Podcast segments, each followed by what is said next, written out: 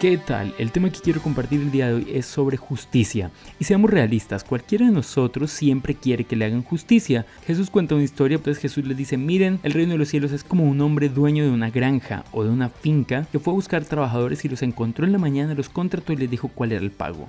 Pero en el resto del día fue encontrando más trabajadores y también los invitó a trabajar a su granja. Al finalizar el día, estos hombres fueron a recibir su pago y a todos les pagó lo mismo Así que los que habían trabajado más dijeron, oye, ¿por qué eres así de injusto? Nos tendrías que pagar más a nosotros porque nosotros trabajamos más.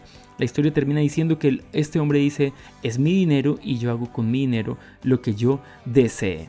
Señoras y señores, justicia, lo que nosotros decimos necesitar y decimos ser, pero seamos justos con esto y es que si nosotros comparamos nuestra vida y nuestros actos con alguien que es más malo que nosotros, pues básicamente nosotros vamos a salir premiados. Es decir, nosotros decimos, no, qué bien me va, yo soy un buen hombre o yo soy una buena mujer. Pero si comparamos nuestros actos con una persona que actúa mejor que nosotros, realmente seríamos injustos al pensar que necesitamos recibir un premio o algo bueno. Pero sobre todo si comparamos nuestra vida con la vida de Jesús, pues el ejemplo está más grave todavía, porque por buenos que seamos no alcanzamos la estatura de Cristo todavía, no alcanzamos a ser tan buenos como nuestro Señor.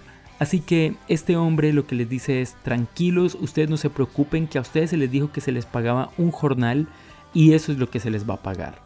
Lo que los demás reciban no importa. Y hoy quiero decirte justamente eso. En la antigüedad a la envidia le llamaban el mal ojo, es decir, mirarlo de los demás y codiciarlo, criticarlo o envidiarlo. Esta historia me deja dos excelentes reflexiones. La primera es que no importa cuándo fuimos llamados. Es decir, no pasa nada si tus padres eran cristianos y cuando naciste, naciste al lado de la iglesia. Y si toda la vida fuiste un cristiano genuino, no pasa nada. Al final de tu vida vas a recibir un premio que se llama la salvación.